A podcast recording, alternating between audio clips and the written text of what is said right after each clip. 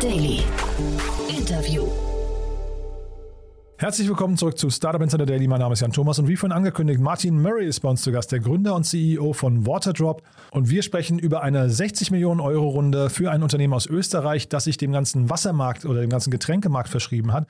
Ist ein tolles Gespräch geworden, macht mir großen Spaß und das Unternehmen ist noch gar nicht so alt. Ich glaube, fünf Jahre, macht trotzdem schon 100 Millionen Euro Umsatz. Und ihr habt es vielleicht heute Morgen in den Nachrichten gehört, es gibt dort auch auf jeden Fall schon wieder technische Neuigkeiten. Das heißt, wir sprechen über ein Getränkeunternehmen, das aber auch einen Tech-Aspekt hat und einen D2C-Aspekt. Also ja, steckt ganz viel drin, geht sofort los. Kurz noch der Hinweis auf nachher. Um 16 Uhr geht es hier weiter mit Ilhan Zengin. Er ist der CEO von Show Heroes. Und das ist auch ein wirklich tolles Interview geworden. Da sprechen wir über die Achterbahn des Startup-Lebens, würde ich sagen. Wir sprechen über ein Unternehmen, das jetzt an einem Punkt angekommen ist, wo es andere Unternehmen aufkauft. Ich glaube, das vierte oder fünfte Unternehmen mittlerweile. Das ist auch der Hintergrund des Gesprächs. Aber wir sprechen auch über die Anfangstage von Show Heroes, die nicht ganz einfach waren, glaube ich. Und da hat Ilhan sehr, sehr viele Gedanken geteilt, die ich bemerkenswert authentisch fand und sehr aufrichtig. Also ja, ganz großartig, sehr viele Learnings drin, solltet ihr euch auf jeden Fall nicht entgehen lassen. Das hört ihr nachher um 16 Uhr. Damit genug der Ankündigung. Jetzt kurz die Verbraucherhinweise und dann kommt Martin Murray, der Gründer und CEO von Waterdrop. Startup Insider Daily. Interview. Super. Martin Murray ist hier, Gründer und CEO von Waterdrop. Hallo Martin. Hi Jan. Freue mich sehr, dass du da bist und Mensch, krass, was bei euch abgeht gerade. Wir haben ja vor ungefähr, ich weiß nicht, ein Dreivierteljahr oder so haben wir gesprochen. War damals schon sehr beeindruckend, aber jetzt habt ihr nochmal nachgelegt, ne? Wir sind recht fleißig, kann man sagen. ähm, ich sage immer, von nichts kommt nichts, aber wir sind tatsächlich voller Tatendrang und mit viel Herzblut dabei, da eine internationale Marke zu bauen, ja. Ja, super. Musst du mal ein bisschen beschreiben, jetzt mal im Detail, also für die, die den Podcast letztes Mal nicht gehört haben. Ähm, ihr seid, habe ich neulich gelesen, das erfolgreichste Höhle der Löwen-Startup. Da, da sind wir wahrscheinlich, ja, wobei uns das, das nie wirklich wichtig war, da in einem Ranking umzustehen. Ja.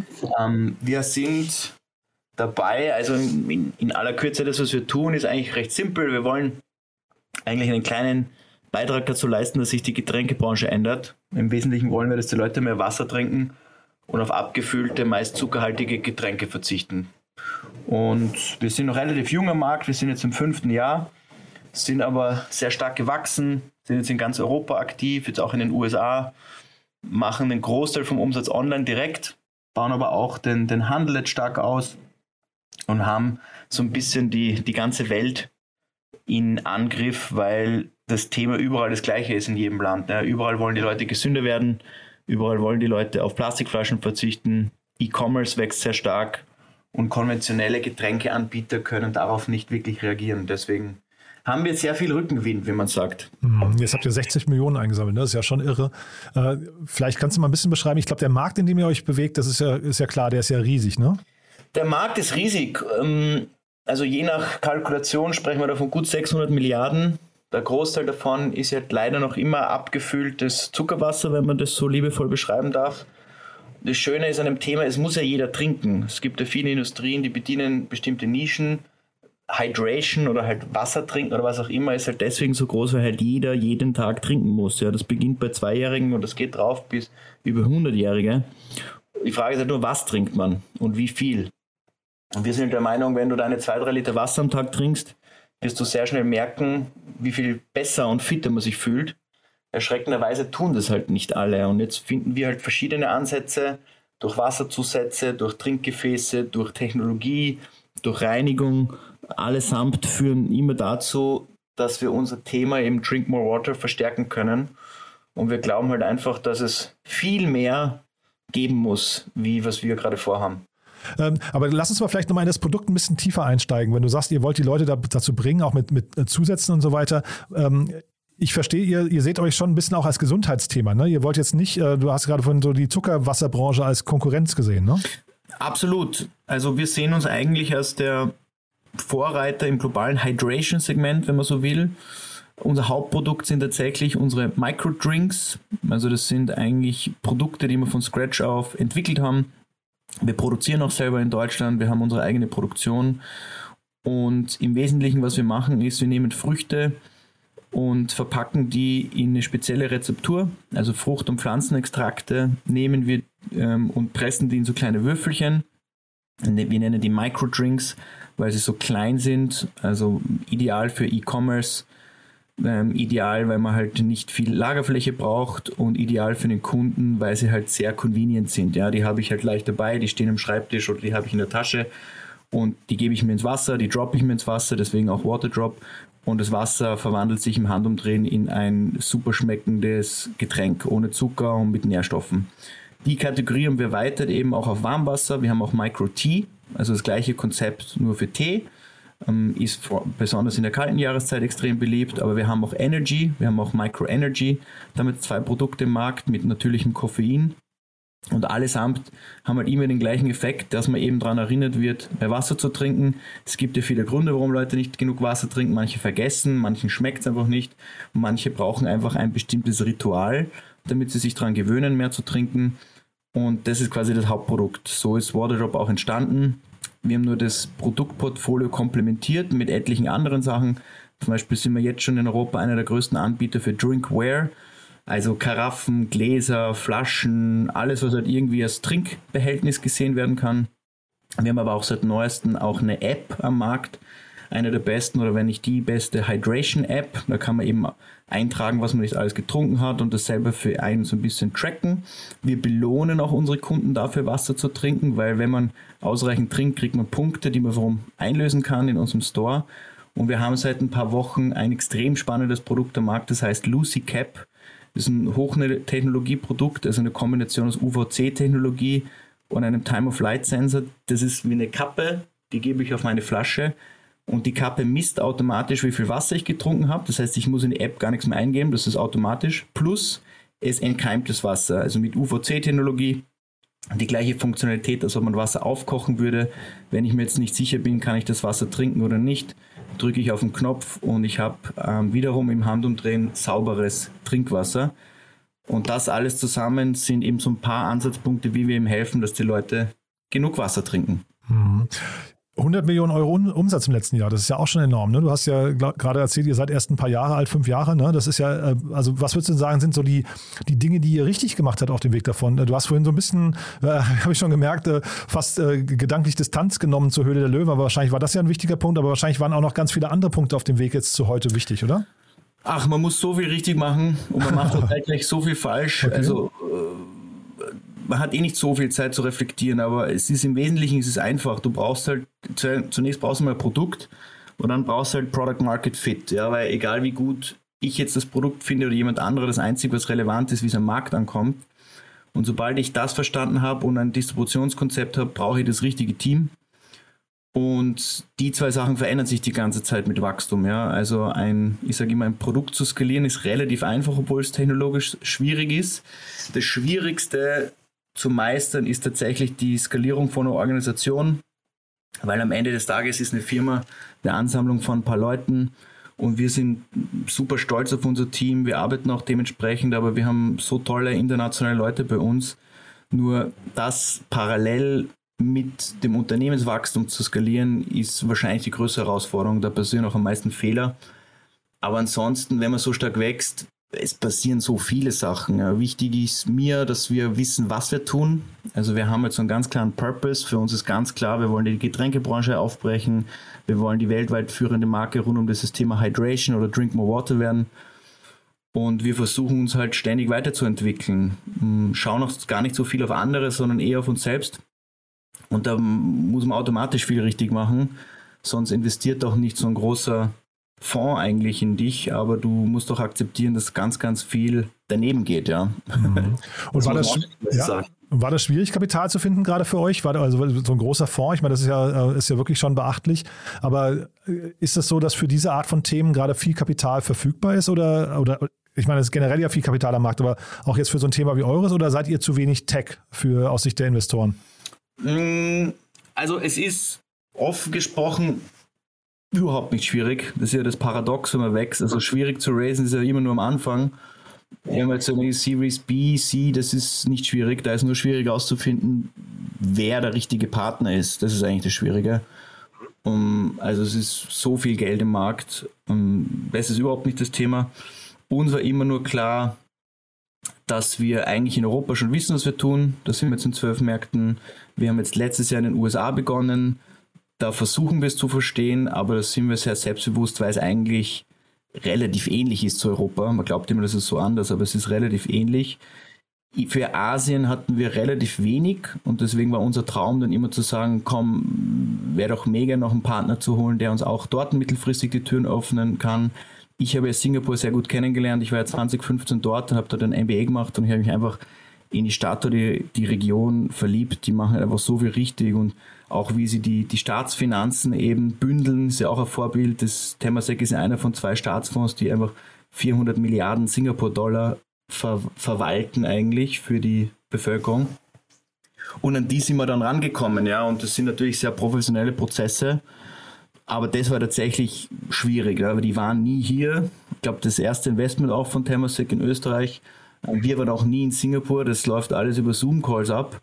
Ähm, und wir sind auch selbst für die Größe relativ klein für Temasek. Da gehen die Tickets gerade los. Und das war eigentlich das Schwierige, dass die dann wirklich sagen, komm, wir glauben an das Team und wir glauben an die Vision. So sehr, dass sie das einfach zeichnen, ohne uns jemals gesehen zu haben, ja. Das muss. Und damit hast du ein bisschen meine nächste Frage schon vorweggenommen, also weil du sagtest ja, richtige Partner, die zu finden und zu identifizieren. Jetzt hast du ja so ein paar Gründe schon genannt, also regionale ähm, und strategische äh, Vorteile. Äh, wie guckst du jetzt auf dieses ganze Spiel? Hat sich das verändert im Laufe der Zeit jetzt bei dir, wie du, wie du auf Investoren guckst und siehst du auch andere Mehrwerte im Laufe der Zeit bei Investoren, als das früher der Fall war? Also ich glaube, es ist immer das Gleiche. Das Einzige, was sich verändert, ist deine Verhandlungsmacht. Ähm, am Anfang ist man ja froh um jeden, der investiert. Also hat man nicht den Luxus zu sagen, ich suche mir jetzt dann aus. Hm, zumindest war es bei uns nicht so. Wir haben aber schon auch immer wieder Nein gesagt zu Investoren, wo es für uns kulturell nicht gepasst hat oder wo wir uns einfach nicht sicher waren. Also meine Anspruch, mein Anspruch war immer, jemand zu sagen, der das Thema wirklich versteht da wirklich auch Herzblut reinsteckt, nicht das nur rational als ein Investment Case sieht, wo er halt irgendwie Geld verdienen will.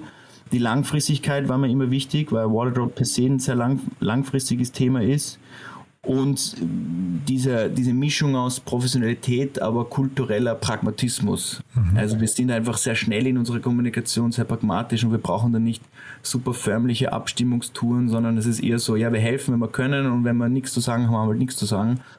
Ähm, so hat das eigentlich immer perfekt zusammengepasst und da hat man auch das Glück, etliche andere Investoren gewinnen zu können, auf die wir auch alle sehr stolz sind.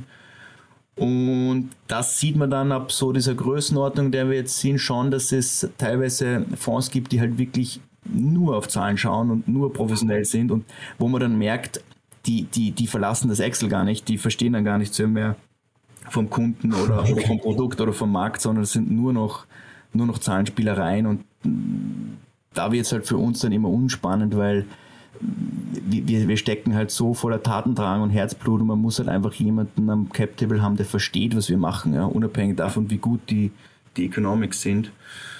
Also das heißt, es verändert sich nicht nur jetzt immer Gott sei Dank in einer Größenordnung, wo wir sagen können, wir haben es uns schon tatsächlich aussuchen können, ja. Und ähm, wir hatten da mehrere Optionen und waren eigentlich sehr froh, dass dann, dass wir das mit, mit Temasek machen haben können. Und wie geht es jetzt weiter? Jetzt, äh, du hast jetzt gerade schon gesagt, USA ist ein Thema für euch. Jetzt habt ihr 60 Millionen Euro auf dem Konto. Ist ja irgendwie erstmal ein, wahrscheinlich ein sehr gesunder Puffer. Ich weiß gar nicht, kannst du vielleicht gleich nochmal sagen, wie euer Team gerade aufgestellt ist, wie, wie, groß ihr seid. Aber das klingt ja erstmal nach, einem, nach einer sehr soliden Basis. Dann hast du ein bisschen schon äh, durchblicken lassen, ihr geht in die Produktentwicklung auch im Tech-Bereich, ne, mit App und dann eurem UVC-Deckel und so weiter. Äh, wie, wie siehst du euch so jetzt in, der nächsten, in den nächsten Schritten? Was sind so die, was sind so die Meilensteine, die ihr erreichen wollt? Na, das erste Thema, was uns sicherlich am meisten beschäftigt noch, ist die USA. Ist ja per se schon mal spannend, dass man als noch immer kleine Firma in Wien dann amerikanischen Markt quasi skalieren kann.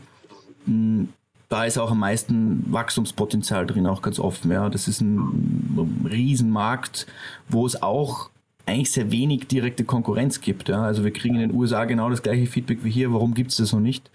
Was wir sehr spannend finden. Das heißt, das ist sicherlich eine der größten Prioritäten.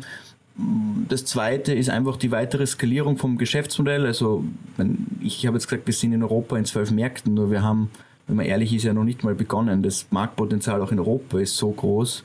Ähm, der Bekanntheitsgrad ist jetzt teilweise hoch von uns, aber wir sind ja noch fernab davon, eine wirklich etablierte Marke zu sein.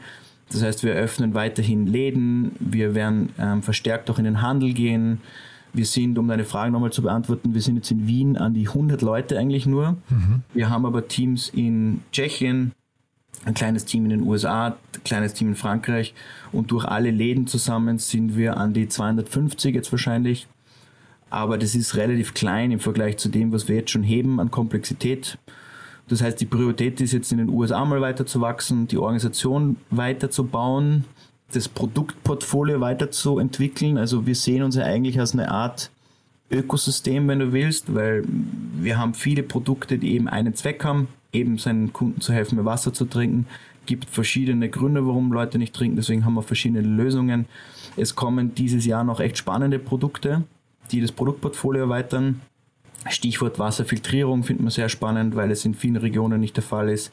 Das Thema Sport werden wir uns nochmal verstärkt anschauen. Da haben wir jetzt begonnen, auch ähm, stark zu investieren in Sportmarketing.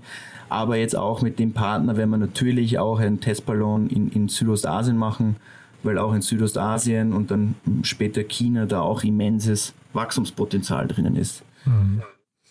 Also wirklich eine spannende, eine spannende Skala, auf der ihr jetzt schon unterwegs seid. Äh, beim letzten Mal, als wir gesprochen hatten, deswegen kannte ich auch euer Lucy-Produkt jetzt ähm, schon ein bisschen detaillierter oder habe das zumindest so, so im Kopf gehabt, weil wir haben beim letzten Mal ja darüber gesprochen, dass ihr ein Unternehmen, ich glaube Purgity oder so hießen die, ne, ähm, äh, akquiriert hattet. Ist diese Integration, ist die gut verlaufen? Also wir haben grundsätzlich die Kollegen kennengelernt und haben sofort gemerkt, dass wir perfekt komplementär sind die Firma Purgity sind halt absolute Tech-Spezialisten, was so Hardware-Entwicklungen, UVC-Technologie angeht. Und wir hatten im Hinterkopf immer schon die Idee, was in dem Bereich zu machen, sind aber nicht naiv und glauben, irgendwie alles äh, selber super machen zu können. Deswegen haben wir dann sehr schnell gemerkt, komm, lass uns doch die, die Stärken vereinen und eine eigene Firma gründen, eben die Waterdrop Technologies, wo wir jetzt über das letzte Jahr hinweg ein erstes Produkt entwickelt haben, ein Hightech-Produkt, eben diese Lucy Cap. Die haben wir jetzt getestet im Markt sehr lang und vor zwei Wochen gelauncht. Also wir haben da nur 48 Stunden verkauft und haben gleich mal ein paar tausend Stück verkauft. Mhm. Das ist wirklich ein geniales Produkt, weil es, ja, es ist ein Tech-Produkt, es ist ein, ein Tech-Gadget, wenn man so will. Aber es ist ermöglicht uns noch mehr zu lernen über unsere Kunden, weil wir wissen jetzt schon quasi, wer was konsumiert und jetzt sehen wir auch, wann Kunden was konsumieren. Das heißt, die, die, die Qualität an Daten, die wir jetzt sammeln, ist nochmal eine andere und somit können wir auch bessere Lösungen entwickeln, um halt für jeden das optimale Trinkerlebnis sicherzustellen. Und das Gerät gibt es halt so noch nicht auf der Welt. Wir haben jetzt in ganz Europa schon Lucy Caps im Einsatz und werden jetzt in den nächsten ein, zwei Monaten wahrscheinlich einen größeren Launch draus machen, wo wir mit mehreren Kampagnen dann wirklich Aufmerksamkeit erzeugen wollen. Aber wir sind halt super zuversichtlich, weil das ist wieder so ein Thema, was kein anderer kann. Ja, konventionelles Getränk weiß ja nicht einmal teilweise, wer seine Kunden sind. Und wir wissen nicht nur, wer es gekauft hat, sondern wer es auch konsumiert hat und was konsumiert worden ist. Und dadurch, dass wir ein Ökosystem sind, können wir incentivieren, dass Wasser getrunken wird. Weil wenn du jetzt zum Beispiel mit der Lucy Cap Wasser reinigst, kriegst du zum Beispiel Punkte von uns oder wenn du Wasser konsumierst, kriegst du Punkte und die kannst du wiederum einlösen in unserem Shop, um andere Produkte zu kaufen. Also da, da schließt sich der Kreis und wir sind da sehr zuversichtlich, was das angeht. Mhm. Ihr seid eine reine D2C-Brand, ne? Das heißt, vielleicht kannst du nochmal da äh, aus deiner Sicht nochmal gegenüberstellen zu einer konventionellen Getränkemarke, die jetzt über den Handel geht. Du hast ja gerade schon mal so ein bisschen darüber gesprochen, dass ihr ganz nah am Kunden seid. Aber vielleicht kannst du nochmal diese beiden Modelle klar gegenüberstellen, vielleicht mit allen Vor- und Nachteilen aus deiner Sicht. Naja, also konventionelles Getränk hat ein Thema, dass es erstens mal schwer ist, die zu verkaufen, beziehungsweise nahezu unmöglich, weil die Warenkörbe nicht hoch genug sind und weil die Logistikkosten viel zu hoch sind und weil es halt viel zu unnachhaltig ist, weil... Na, im D2C, ne? Aber, aber ich meine jetzt, ein normales Getränk geht ja eigentlich eher über den Handel. Das macht ihr ja nicht, ne? Das meine ich. Ne, genau, deswegen sage ich, warum das keinen Sinn macht für, für Getränke. Weil man so, könnte andersrum so. sagen. Ja. Die Getränke, wenn man Handel verkauft, ja, was Handel ist ja, ist ja super, man ist halt nur im Handel, im Regal halt im absoluten Verdrängungswettbewerb. Getränke sind einer der der kompetitivsten Industrien und ob ich jetzt Produkt A oder B oder C kaufe im Regal, hängt da, davon ab, zu welchem Konzern ich gehöre. Das heißt, ich mhm. sage immer, das sind Supply Chain Businesses, weil es geht um Marktmacht, es geht um Regalfläche und es geht um die Optimierung der Logistik. Ähm, aber es werden halt dort gekauft. Im Unterschied zu D2C ähm, habe ich halt direkten Zugang zum Endkunden, nur ich muss die Kunden halt erstmal finden und akquirieren über jetzt Paid Social oder Search oder halt andere Kanäle. Wir glauben an ein gemischtes Modell. Also ich glaube, du brauchst beides, wir sind auch große Fans vom Handel. Wir wachsen auch jetzt stärker im Handel, weil der Handel halt für den Kunden auch sehr convenient ist. Ne? Man, man, man erledigt seine Einkäufe und dann nehme ich irgendwie noch ein, zwei Packungen mit. In manchen Märkten merkt man schon auch, dass die reine Präsenz im Handel irrsinnig markenbildend ist, weil einfach tausende Touchpoints sind pro Tag oder hunderttausende und es ist sehr vertrauensbildend. Und bei uns, wir kommen aus einer Welt, wo wir so 80, 90 Prozent D2C online sind, der Anteil reduziert sich jetzt langsam, weil wir jetzt eben verstärkt in den Handel gehen und du, du brauchst einfach beide. Ähm, die Unit Economics sind anders, du hast halt viel mehr Logistikkosten, wenn du jetzt jedem einzelnen Kunden ein Paket schickst, versus einmal an der Handelskette. Natürlich hast dafür aber dann weniger alle Quote Werbeausgaben, weil du musst nicht jeden jeden ähm, Kunden einzeln akquirieren. Der Handel macht das aber auch nicht umsonst, ja. Das ist halt die Gegenseite. Der Handel will natürlich auch seine Marge haben. Und wir finden ein klassisches Multi-Channel-Konzept, das beides macht. Plus wir betreiben ja auch noch eigene Läden, die haben noch einmal eine andere Logik. Das ist zwar nicht so groß vom Volumen her, aber gibt noch mal eine andere Qualität an, an Kundenfeedback. Und dann vertreiben wir auch noch direkt an Firmen. Das wäre so wirklich klassisches B2B. Mhm. Das ist aber auch relativ klein. Das heißt, online D2C über unsere eigenen Webstores und, und Handel sind so unsere zwei großen Vertriebskanäle. Und aber jetzt trotzdem mal von der Kundenbindung und Markenbindung und von, den, von dem Feedback und den, den, den Dialogen, die man mit Kunden dann führen kann, da seid ihr doch einem herkömmlichen Herst äh, Getränkehersteller wahrscheinlich um Längen überlegen, oder? Ja, absolut. Das kann man gar nicht vergleichen. Also wir wissen ja alles. Also wir wissen ja durch unseren Shops, durch Live-Tastings, Face-to-Face, ähm, was den Kunden taugt, was nicht. Wir wissen, wir haben eineinhalb Millionen Online-Kunden ähm, wahrscheinlich schon mehr mittlerweile. Das heißt, wir wissen anhand von quantitativen Umfragen, was die Kunden wollen, was sie nicht wollen. Wir haben ständig Umfragen pro Land. Wir wissen, was kulturelle Unterschiede sind. Und man muss auch fairerweise sagen, wir werden auch dadurch so schnell besser, weil der Kunde ist ja ehrlich, der Kunde sagt einem, was ihm taugt und was ihm nicht taugt. Und da lernt man halt einfach so viel, das wäre eigentlich gar nicht möglich, wenn ich es jetzt einfach nur aufs Regal stelle und hoffe, dass es jemand kauft. Und dann indirekt über Market Research versucht, das rauszufinden. Das heißt, die Qualität und Geschwindigkeit der Weiterentwicklung ist eine viel höhere und natürlich auch die Bindung, weil dadurch, dass wir direkt mit Kunden sprechen, ähm, lernen wir nicht nur, sondern wir bauen ja auch viel nachhaltigere Beziehungen auf, weil ja wirklich weiß, wer der Mensch dahinter ist. Ja. Mhm. Also das, das kann man nicht so so wirklich vergleichen. Man braucht aber beides. Also es geht nicht nur das eine oder das andere. Und wir haben halt eben die, die These und die bestätigt sich, nämlich, dass, dass man Getränke halt nicht wirklich verkaufen kann online. Das haben schon ein paar probiert, aber es hat da wirklich noch keiner geschafft. Und deswegen haben wir mit unserer Idee, Leitungswasser als Plattform zu nutzen und dann eben was ganz, ganz Leichtes, Skalierbares zu verkaufen, mhm. Haben wir halt die Nase vorne, ja. Ja, ich glaube, wahrscheinlich Alkohol könnte man vielleicht noch im, im D2C-Markt, ne, vielleicht noch eher sehen, so irgendwelche Gin-Tastings oder was weiß ich, irgendwelche so Geschichten. Aber das wollte ich dich eigentlich noch mal fragen. Ähm, ich hatte den David Löwemann hier von Everdrop, also jetzt, ihr klingt ein bisschen ähnlich vom Namen her und das Konzept ist ja auch ähnlich, nur in ganz verschiedenen Bereichen. Everdrop, der hat mir mal erzählt, dass sie quasi sich angeguckt haben, wie viel Flüssigkeit eigentlich durch Deutschland transportiert wird, obwohl man das Ganze ja mit Leitungswasser machen kann. Also da geht es ja um Spülmittel und Waschmittel und solche Geschichten, indem man einfach nur einen Tab reinwirft und das zu Hause selbst anmischt. Bei euch ja eigentlich genau das Gleiche. Ihr verhindert ja auch Logistikkosten und entsprechende, äh, da sind ja schon so indirekte Nachhaltigkeitseffekte drin. In welchen Segmenten ginge denn sowas noch? Also ihr macht jetzt Tee und irgendwie so herkömmliche, ja, ich weiß nicht, ähm, äh, Limonadenersatze würde ich nennen oder so, ne? Aber geht das auch vielleicht bei Kaffee irgendwann oder bei, bei Alkoholthemen, Bier, Wein und solchen Geschichten oder gibt es da Limitierungen? naja, es gibt immer nur so lange Limitierungen, bis irgendein Unternehmer kommt und es einfach macht. Ja. wenn du jetzt fragen würdest, dann würden die Leute sagen, oh, mit Alkohol geht gar nicht, mit Kaffee geht gar nicht, mit mhm. Bier geht gar nicht. Und dann gibt es irgendjemanden, der es dann doch hinbekommt. Das heißt, das ist die kurze Antwort, das, das muss halt immer irgendwer machen. Ja? Die Leute sagen schnell mal, dass es nicht geht. Ich persönlich, wir haben es natürlich probiert. Mm, wir haben uns natürlich viele schon angesehen, viel mehr, als ihr jetzt auch noch erzählen könnt. Aber Kaffee ist schon eine, eine eigene Welt, ja. Also mhm. da muss man schon an, wissen, gegen wie man antritt. Ähm, und bei Alkohol auch so, ja. Also theoretisch würde ich sagen, ist das alles möglich, aber es passt halt erstens auch nicht wirklich zu unserer Marke. Und da muss schon noch einiges passieren, dass das wirklich auf, auf den gleichen Standard kommt, ja. Aber da gibt es sicherlich Unternehmer, die sich hoffentlich inspirieren lassen ähm, sowas ähnliches zu machen. Du hast die auch genannt, es hat ja einige, einige so Firmen geben, die jetzt mittlerweile auch probieren, unser Konzept in anderen Bereichen umzusetzen, was ich ah, ja. ja grundsätzlich super spannend finde. Also es ist ja, ich finde, dass alles, was da irgendwie mithilft, eine nachhaltigere Welt zu ermöglichen, finde ich schon mal prinzipiell gut, ja, weil vieles, was die letzten 30 Jahre möglich war, wird halt jetzt heutzutage hinterfragt von Kunden und das ist auch richtig so. Super. Du, dann bleiben wir diesbezüglich mal in Kontakt. Ich will dir jetzt nicht zu viel aus eurer Roadmap hier oder aus der Product äh, ähm, Pipeline irgendwie aus der Nase ziehen. Äh, würde einfach sagen, wir, wir vertagen das äh, und sprechen, wenn es große Neuigkeiten gibt bei euch wieder. Haben wir denn aus deiner Sicht was Wichtiges vergessen? Nee, ich glaube, ich meine, zu erzählen gibt es ja viel, ja. Also ich könnte ja stundenlang erzählen. Ja, ich merke das aber schon. grundsätzlich, grundsätzlich glaube ich, haben wir das Wichtigste besprochen. Sucht ihr den Mitarbeiter, das kann ich dir noch fragen.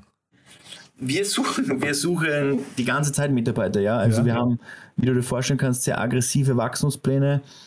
Viel wichtiger als Mitarbeiter suchen halt wirklich die richtigen Leute, weil das, was wir machen wollen, ist nicht so ganz einfach. Wir sind da sehr bodenständiges, pragmatisches Team, aber natürlich wachsen wir sehr stark. Wir sind eine sehr internationale Truppe. Von den 100 Leuten, wie ich vorher genannt habe, glaube ich, können 30 oder 35 gar kein Deutsch. Das heißt, Arbeitssprache ist, ist Englisch. Wir rekrutieren auch international auf der ganzen Welt und sind zwar stolz, dass man aus, aus Mitteleuropa sowas machen kann, aber es ist natürlich nicht so ganz einfach, die Spezialisten zu finden, die man in unserer Liga braucht, weil da gibt es auch nicht mehr so viele Brands. Selbst in Europa gibt es kaum mehr Marken, die auf dem Scale agieren.